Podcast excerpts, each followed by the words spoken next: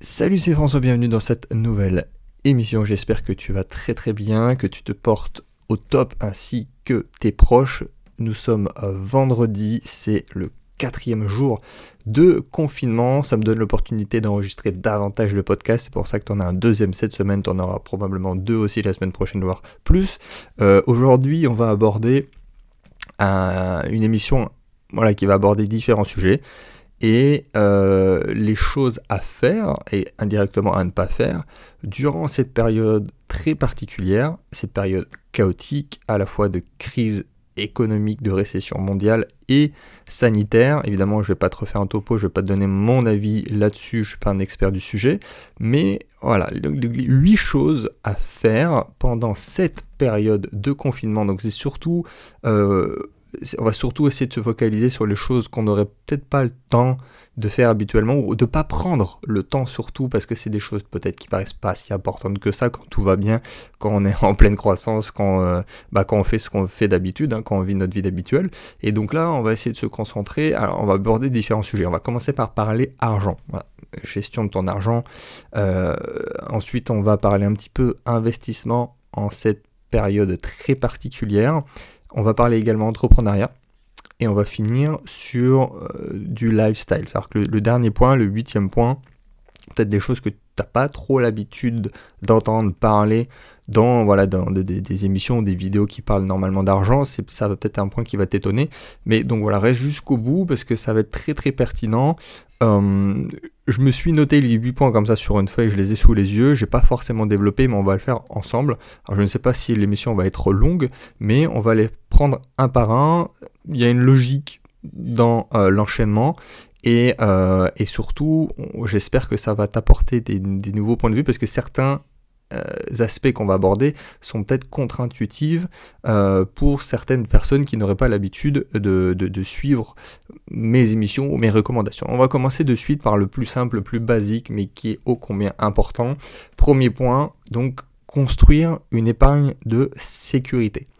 Alors facile à dire euh, là alors qu'au final on est, peut-être beaucoup beaucoup beaucoup de personnes pour qui l'activité est en train de descendre. Alors les salariés c'est un, problème, les entrepreneurs c'en est un autre, mais globalement c'est sûr que euh, on est plutôt sur un trimestre qui va être assez négatif en termes de PIB, mais construire une épargne de sécurité, je me permets de le dire parce que normalement quand même tu vas euh, dépenser beaucoup moins. C'est-à-dire que pendant ce confinement forcément ton train de vie sera au ralenti. Moi, le premier, je suis bien placé pour le dire.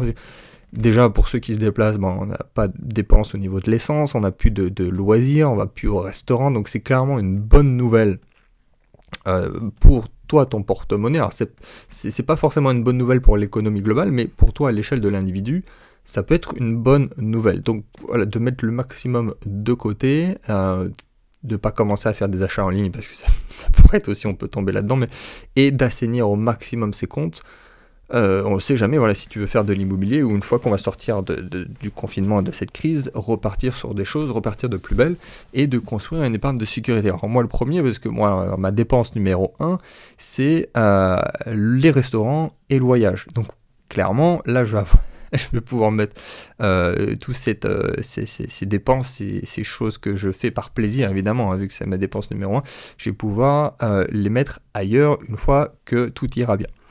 Deuxième point, également dans cette même logique de, de, ce que tu pourras garder au niveau de ton budget, de tes dépenses, et surtout de couper toutes les dépenses inutiles et de couper tous les abonnements. Parce que la plupart du temps, encore une fois, quand tout va bien, on ne prend pas le, temps de faire ce genre de choses, de se poser, de regarder les chiffres, de regarder ce qu'on fait et ce qu'on n'utilise pas. Donc de faire vraiment un bilan précis, chiffré, de toutes tes entrées, de toutes tes sorties. Alors ça c'est vraiment quelque chose de très basique. Hein. On est sur euh, des, recommandations à la, Robert Kiyosaki, hein, entre actifs, passifs, qu'est-ce qui rentre, qu'est-ce qui sort. Est-ce que c'est plus important ce qui rentre que ce qui sort Ça sera toujours plus intéressant. Mais voilà, tout ça, ça peut être l'abonnement au magazine que tu ne lis euh, plus jamais ou que tu ne lis depuis, euh, depuis deux ans.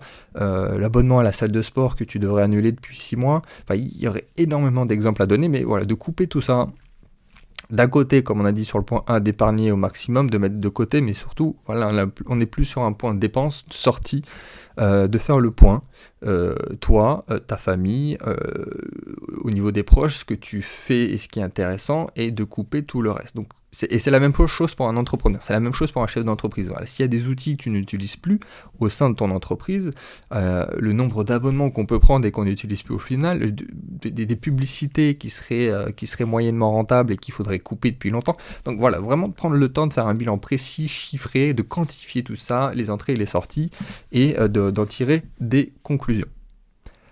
Troisième point, là on va rester, ça va être un peu entre l'argent et le lifestyle qui est un peu dans la, logique là, mais ça fait un petit moment que je le suis, c'est d'essayer de devenir minimaliste. Alors devenir minimaliste, j'avais fait une émission là-dessus. Ça veut dire beaucoup de choses et à la fois c'est facile à dire mais pas facile à faire. Et euh, d'avoir cette logique de consommer moins. Parce que là, ok, on va mettre de côté, on va couper des choses qui seraient inutiles, mais on va aller encore plus loin, c'est-à-dire qu'est-ce qui serait possible d'arrêter de faire ou de consommer moins et qui ne nous apporte pas de satisfaction. Bah, c'est la logique du minimaliste, c'est-à-dire qu'il y a même des choses qu'on pourrait garder qui en tant que telles ne servent à rien, mais ça nous apporte de la joie, et donc d'avoir cette réflexion euh, très très simple, mais de se séparer de toutes les choses qui au final ne nous apportent pas la joie. Alors moi, il y a peut-être un point où voilà, je collectionne par exemple euh, la musique, les disques, les vinyles et euh, les livres. Donc ça pour le coup, ça m'apporte de la joie, je reviens très très très souvent dessus, et je vais pas m'en séparer. Pourtant, en tant que tel, c'est pas quelque chose qui est essentiel, mais euh, d'un point de vue minimaliste, il y a une certaine logique. Par contre, tout le reste, voilà, tu vas arrêter d'acheter des nouvelles, des, nouvelles fringues, arrêter de dépenser des choses inutiles, d'acheter des choses inutiles, et dans, cette mouvance, surtout euh, quand on se rend compte que, euh, voilà, en tant que crise, en tant que confinement, déjà, on n'en a pas besoin, et surtout, on aurait peut-être, ce serait beaucoup plus utile d'avoir cet argent maintenant quand, quand les choses vont pas bien. Donc, troisième point, c'était devenir minimaliste. Quatrième point, euh, alors là, on va commencer à parler plus euh, investissement, placement, d'avoir une logique par rapport à ce qui va arriver dans les mois, dans les années et dans les décennies à venir. Et euh, une des premières notions que je voulais aborder, et une chose que j'ai déjà dite même plusieurs fois, mais bon, la répétition, ça fait partie de l'éducation, c'est de sortir le plus vite possible de l'euro. Donc de la devise euro, pour ceux qui ne comprendraient pas. Alors, qu'est-ce que ça veut dire? Il y a plusieurs raisons déjà. Économiquement et financièrement, c'est pas une bonne idée d'avoir de l'euro, d'avoir trop d'euros évidemment, parce qu'à titre personnel, je vis en France, je reste très franco-français, j'ai décidé de rester en France, de payer mes impôts en France. Mes dépenses, on va dire, le fait de vivre dans le pays se font en euros, c'est normal, je suis sur le sol français, donc je consomme en euros, j'achète ma baquette en euros, et je reçois par exemple des loyers, comme je fais de l'immobilier, je reçois mes loyers en euros. Mais c'est tout. C'est-à-dire que ce que je, fais, euh, ce que je dois dépenser pour vivre est en euros, bien sûr, et, euh, mais tout le reste, c'est-à-dire mon épargne, mon capital, mes investissements, euh, même mon épargne de sécurité, enfin rien n'est en euros. C'est-à-dire que j'ai diversifié dans des choses qui sont effectivement très intéressantes pour à la fois sécuriser et surtout ne pas perdre. Donc ça va être un mélange de je me suis placé sur d'autres devises étrangères, sur euh, du bitcoin, sur des métaux précieux. Mais euh, voilà, c'est-à-dire que mes euros, je les utilise juste pour vivre. C'est-à-dire qu'une fois que le, le Covid-19 sera, ce problème sera réglé, on va, euh, on va surtout focus sur la récession économique, économique et la crise économique qu'on est en train de vivre. C'est-à-dire que là, pour le coup, forcément, c'est le problème sanitaire le plus important, c'est vrai que c'est le plus important. C'est la santé avant tout, hein. on, pourrait tout perdre en termes euh, d'argent, c'est pas bien grave tant qu'on est vivant. Mais une fois que ça sera passé, parce que ça va passer, on ne sait pas si c'est vraiment deux semaines, six semaines ou six mois, peu importe, mais une fois que ça va être passé, on va davantage parler, les médias vont davantage parler de, euh, de l'impact économique de la récession qui, elle, par contre, va durer bien plus longtemps, et des différentes crises, crash euh, sur les différents marchés avec les différentes bulles qui vont et qui ont déjà commencé à éclater. Alors ça, j'ai déjà fait plein de sujets là-dessus, mais surtout d'un point de vue, ce qu'on est en train de parler de, ce quatrième point, ça va normalement aboutir à une inflation, une hyperinflation de l'euro. En gros, ton argent, qu'est-ce que ça veut dire? C'est-à-dire que ton argent ne vaudra plus rien. Alors plus rien, on n'est peut-être pas à des, niveaux, comme le, Venezuela, mais en gros c'est ça, c'est-à-dire que ta monnaie Surtout, si on commence à parler d'hélicoptère monnaie, c'est-à-dire qu'on va commencer à distribuer de l'argent gratuitement, plus le fait que les banques centrales impriment des milliards tous les jours, c'est-à-dire que tous les jours, littéralement, c'est ça, littéralement, tous les jours, ton argent perd un petit peu de valeur. Tous les jours, ça, ton euro, il diminue. Alors, tu le vois pas parce qu'un euro, c'est toujours un euro, Hein, c'est comme euh, ceux qui me disent le Bitcoin, non, il a descendu. Enfin, un Bitcoin, c'est toujours un Bitcoin. Hein, parce que si un jour tout le monde utilisait le Bitcoin, on sera bien content d'en avoir un. C'est le même problème, c'est-à-dire qu'un euro, c'est toujours un euro, donc tu n'as pas l'impression. Alors peut-être toi, euh, si, parce que tu as une intelligence économique certaine, mais la plupart des gens, ils voient X euros sur le compte bancaire, ils voient que ça bouge pas, ils sont contents. Mais en fait, tous les jours, le truc perd de la valeur. C'est-à-dire que tu peux acheter moins de choses avec les X euros qui sont sur ton compte en banque. Et donc forcément, sur une hyperinflation comme a connu certains pays, de plus en plus de pays, comme le Venezuela, bon c'est le plus extrême, mais leur monnaie valait plus rien, c'est-à-dire qu'ils se chauffaient littéralement à leur billet de banque parce que ça coûtait moins cher que euh, d'acheter du bois. Donc c'est un peu, peu l'idée, euh, et on peut très bien avoir une hyperinflation sur l'euro. Donc sortir le plus vite possible de l'euro, ce quatrième point, c'est très très important pour protéger tes fonds, donc, je résume pour faire très très très simplement. Hein. Il y aura d'autres solutions, il y aura d'autres choses euh, pour aller un petit peu plus loin, mais c'est le, le, fameux trio euh, devises étrangères fortes, voilà, ceux, qui veulent avoir une monnaie forte avant tout, du Bitcoin et des métaux précieux. Parce que voilà, en, gros, il y a des, on va dire qu'il y a des pays qui préfèrent euh, avoir des entreprises fortes, voilà, économiquement fortes, des entreprises fortes, mais descendre la valeur potentielle de leur monnaie. Ça, c'est typiquement la France ou les États-Unis. Euh, Trump, il préfère avoir des entreprises euh, à fond les ballons et faire perdre la valeur au dollar. Et à l'inverse, des, des, pays, leur politique, leur philosophie, c'est complètement l'inverse, typique de la Chine. C'est-à-dire que c'est pas grave, on va tuer toutes les entreprises euh, bancales, on va, on va tuer toutes les entreprises qui, qui seraient euh, pas forcément très créatrices de valeur, mais par contre on a une monnaie, enfin on n'y touche pas, quoi. la monnaie est forte, et euh, c'est leur politique ce qui est beaucoup plus intéressant en, long terme. C'est sûr qu'au court terme, ça peut être intéressant de protéger l'entreprise, mais c'est c'est une vision complètement différente. Donc, voilà, base-toi sur des devises pertinentes, à long terme, c'est comme ça que tu te protèges véritablement. Donc là, forcément, tu viens de comprendre que la monnaie chinoise, le yuan, est très intéressant, et de sortir surtout voilà, le plus vite possible de l'euro. Cinquième point, aussi un peu dans cette même logique, euh, mais un petit peu différent, ça va être de sortir de ce qu'on appelle euh, l'euthanasie euh, de l'épargnant. Alors, qu'est-ce que l'euthanasie de l'épargnant? C'est plusieurs leviers. Hein. C'est tout ce qui est PEL, assurance vie, livret A, ça, c'est sûr, obligation en fonds euros, enfin bref, euh, c'est tous des fonds qui sont tués par l'inflation. Et euh, c'est un terme, alors ça n'a pas été inventé par moi, mais c'est connu en économie, ça s'appelle l'euthanasie du rentier, où on parle aussi de capital oisif, c'est-à-dire que à la fois tu n'as aucune logique d'investissement, c'est-à-dire qu'en gros, tu perds de l'argent euh, c'est un premier lieu. Et il faut sortir aussi au maximum du système bancaire. C'est-à-dire qu'en cas de défaillance bancaire, la banque ira directement ponctionner dans les comptes en banque des déposants. Donc ça, il y a vraiment deux, choses qui sont très importantes. C'est-à-dire déjà laisser de l'épargne sur un compte, ça n'a aucune logique d'un point de vue investisseur. C'est pareil. La plupart des gens, quand tu leur demandes qu'est-ce que c'est un millionnaire, ils pensent que c'est un gars qui a un million sur son compte en banque. Non, c'est pas ça. Un millionnaire, c'est bien le premier à ne pas avoir de l'argent sur son compte en banque ou avoir le strict minimum et qui réinjecte tout dans quelque chose qui va grossir ou alors qui, où on va acheter des actifs, quelque chose de palpable, de l'immobilier et ainsi de suite. Euh, donc deuxième premier point de vue, et dans un deuxième point de vue, si forcément l'inflation, et on est sur de l'hyperinflation, c'est-à-dire que tous les jours tu perds de l'argent et euh, l'épargnant est un perdant. C'est ce qu'on appelle l'euthanasie de l'épargnant. Si en plus on rajoute ce troisième point qu'on vient de dire au, point 4, numéro 4 que l'euro n'a plus aucun sens, c'est-à-dire que toutes vos assurances vie, vos obligations, vos PEL, vos livrets A, vos comptes titres, enfin tout ça, vous perdez de l'argent. Ça n'a plus aucun sens et ça devient même risqué parce que vous perdez de l'argent et parce que les banques peuvent vous prendre ce qu'elles veulent.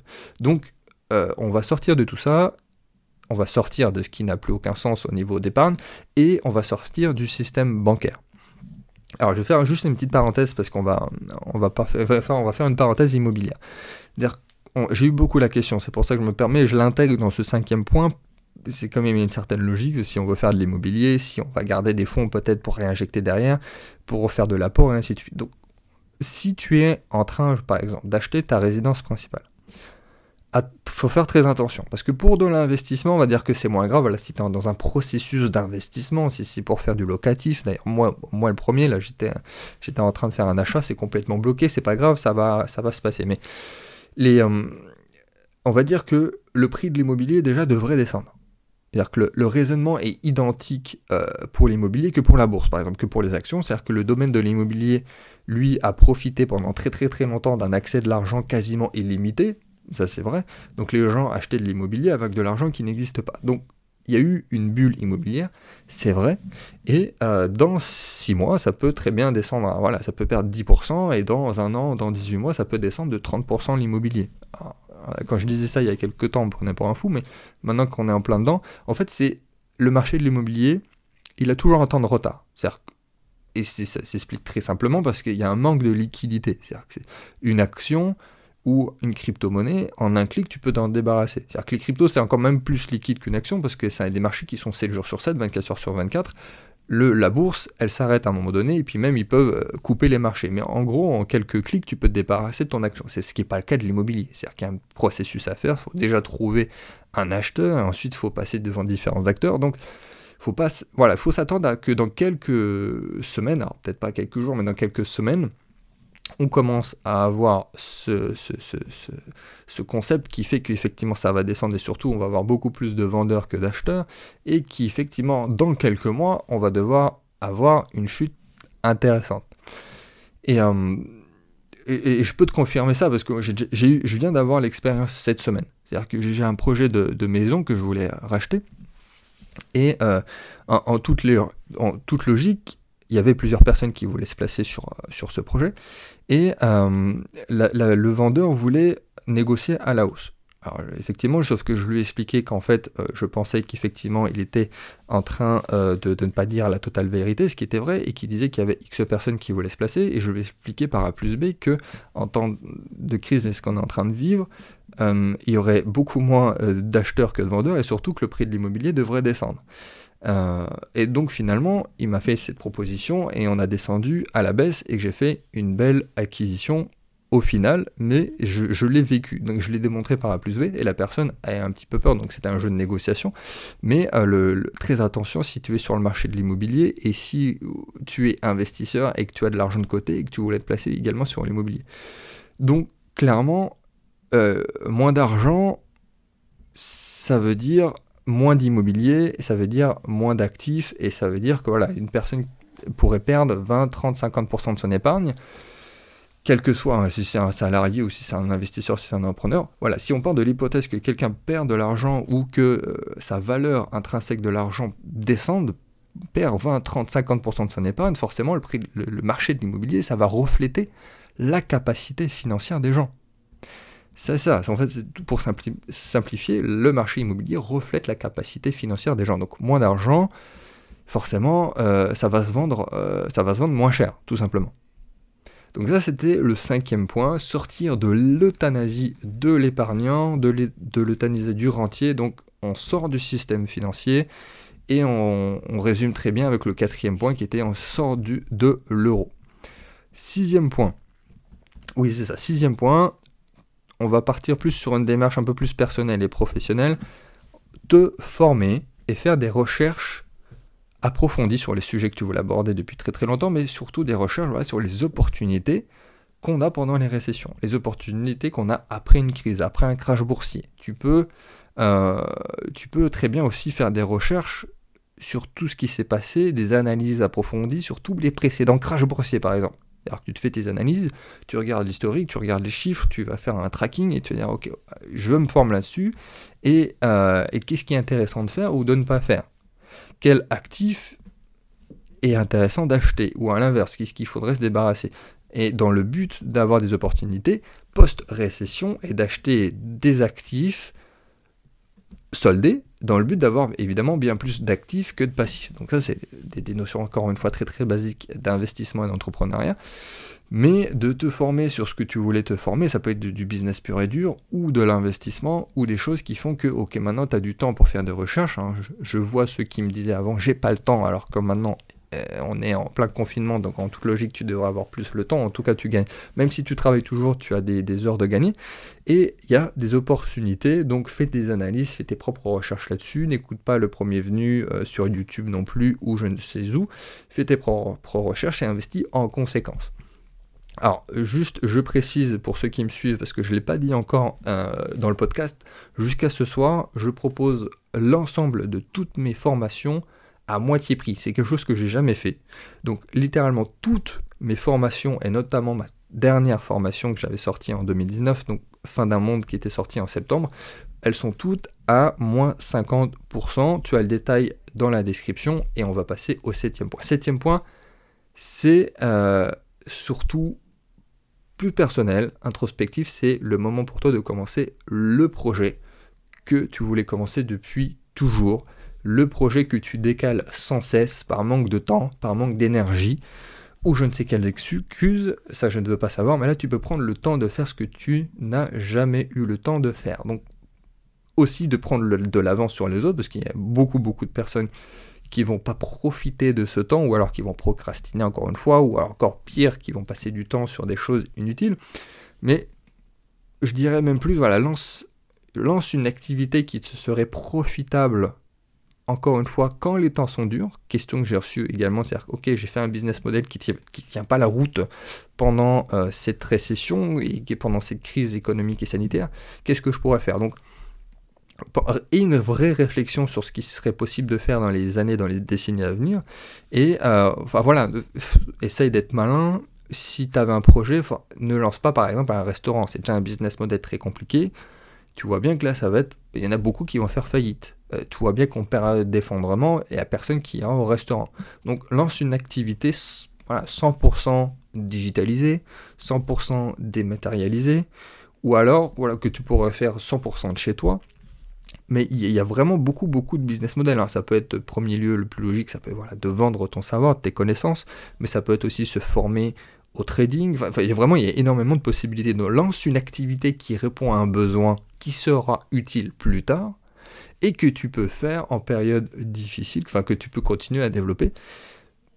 Perfectionne voilà quelque chose chez toi, perfectionne quelque chose pour devenir excellent. Euh, et voilà, c'est-à-dire qu'un jour, s'il y, a très très peu de personnes sur la planète qui serait possible de faire ce que tu fais, eh ben ça sera toujours possible de, le vendre, de le proposer, de faire du business là-dessus parce que tu seras le seul ou alors tu seras quelqu'un qui, le fera très très bien. Mais voilà, c'est le moment de commencer cette activité, cette entreprise, euh, la chose que tu voulais faire depuis très très très longtemps. Huitième point, alors là on va, comme je l'avais dit tout au début, on va sortir un petit peu de, du domaine des thématiques que j'aborde très très souvent. Même si j'ai déjà fait un petit peu de contenu là-dessus, euh, c'est pas de la richesse en tant que tel, mais ça va être très utile parce que je suis aussi là pour faire du développement euh, personnel et professionnel, qui indirectement c'est un peu la même chose, mais ça va être alors peut-être que ça va choquer certains. Euh, on n'a pas l'habitude de parler de ça dans ce, genre de vidéo terre à terre, mais je vais le dire. Euh, c'est alors c'est à la fois individuel et collectif. Alors il y a plein de choses, je ne sais pas par où commencer en fait, c'est pour ça que, je vais développer, mais sincèrement, ça va être déjà dans tout ce qui est euh, le rapport à ton corps, de eh ben, physique, nutrition, euh, développement de, ton physique, alors déjà, ça sera d'apprendre à moins manger de viande. sincèrement, je pense que c'est les prémices, euh, ce qu'on est en train de vivre. C'est juste une toute petite introduction de ce qu'on pourrait vivre dans 20 ans. Alors là, en, plus, en tant que tel, tout va bien, c'est-à-dire qu'on peut toujours aller faire nos courses, hein, on peut sortir et acheter euh, ce qu'on achète d'habitude, mais alors peut-être pas dans 10 ans, parce que je pense que les gros problèmes vont commencer à arriver dans 10 ans. Mais clairement, par exemple, sur ce sujet-là, parce que je suis végétarien depuis quelques temps, il n'y aura pas assez de viande pour tout le monde. Alors que encore une fois, c'est le moment pour toi de faire tes propres recherches sur des modes de vie, des modes de nutrition différentes, mais ça peut être un beau moment pour commencer à diminuer. je te dis pas d'arrêter, mais de diminuer drastiquement parce que En fait, c'est dans cette logique, parce que le jour où ça va arriver, c'est comme si on, dit à quelqu'un euh, de droguer, ou, euh, ou pas forcément de droguer, qui est en train de fumer, qui fume la cigarette, d'arrêter du jour au lendemain. C'est violent c'est violent, c'est même, on peut avoir des petits problèmes euh, psychologiques, si, même physiques, si tu fais arrêter comme ça euh, drastiquement la drogue à un drogué. Non, faut le sevrer. Donc c'est un peu, c'est un peu cette logique. Formes-toi, teste, euh, essaye de, réfléchir à des alternatives. Et autre chose que je voulais aborder aussi, ce qui est une très très très bonne période pour le tester, c'est le jeûne. C'est-à-dire qu'aussi, bon là on a, on a parlé de nutrition pure, mais les gens mangent trois fois au minimum par jour, normalement. certains beaucoup plus. Mais c'est une anomalie de l'histoire. C'est-à-dire que techniquement, c'est parce qu'on est en pleine période d'abondance que les gens peuvent se permettre de manger autant. C'est-à-dire n'a jamais mangé autant. Donc tout ça pour te dire, euh, forme-toi et teste le jeûne. C'est-à-dire que, euh, encore une fois, dans cette logique, c'est-à-dire que le jour où on aura moins à manger, euh, encore une fois, hein, c'est pas demain, ça sera après après-demain, mais ça va être psychologiquement plus facile. C'est-à-dire qu'entre quelqu'un qui sait qu'il est capable de faire un jeûne, admettons, de 3 jours, et quelqu'un qui n'a même jamais essayé ou qui c'est le drame absolu s'il peut pas manger pendant une journée pendant 24 heures, ça va être très compliqué pour certains. Hein Alors ça, c'est le premier aspect. Alors deuxième aspect, évidemment, c'est surtout que ça va être très utile pour toi, hein, pour ton corps, pour, euh, ta santé. Le jeûne, c'est très très bien. Je te laisse faire tes propres recherches ou écouter l'émission que j'avais fait avec un membre de mon mastermind, Geoffrey. On avait fait une superbe émission sur le sujet, mais en tant que tel, tant qu'on est vivant, le reste, c'est pas grave, je le répète. Mais voilà, teste tout ça, les alternatives, euh, ce que tu seras à la fois prêt physiquement et prêt psychologiquement à aborder tous ces sujets euh, et, surtout tu pourras mettre ton énergie ailleurs et ça sera pas un problème en fait. c'est surtout ça, ça sera pas un problème et tu pourras te focaliser sur le principal, sur tes proches ou sur les sujets que tu veux, euh, sur les projets que tu veux développer, tout simplement. Et que je le répète, pour conclure, tant qu'on est vivant, le reste, c'est pas grave. Donc on va, euh, on va résumer les 8 points, on va les faire dans l'ordre. Construire une épargne de sécurité. 2. Couper les dépenses inutiles et les abonnements inutiles. 3. Devenir minimaliste. 4. Sortir le plus vite possible de la zone euro. 5. Sortir de l'euthanasie de l'épargnant, sortir du système bancaire et sortir de tout ce qui n'a aucun sens. Sixième point, te former et faire des recherches sur les opportunités post-récession. Septième point, c'est le moment de commencer le fameux projet que tu décales depuis toujours. Huitième point, forme-toi et teste de nouvelles euh, choses, de nouvelles euh, modes de vie alternatifs qui te sera très utile dans les années à venir.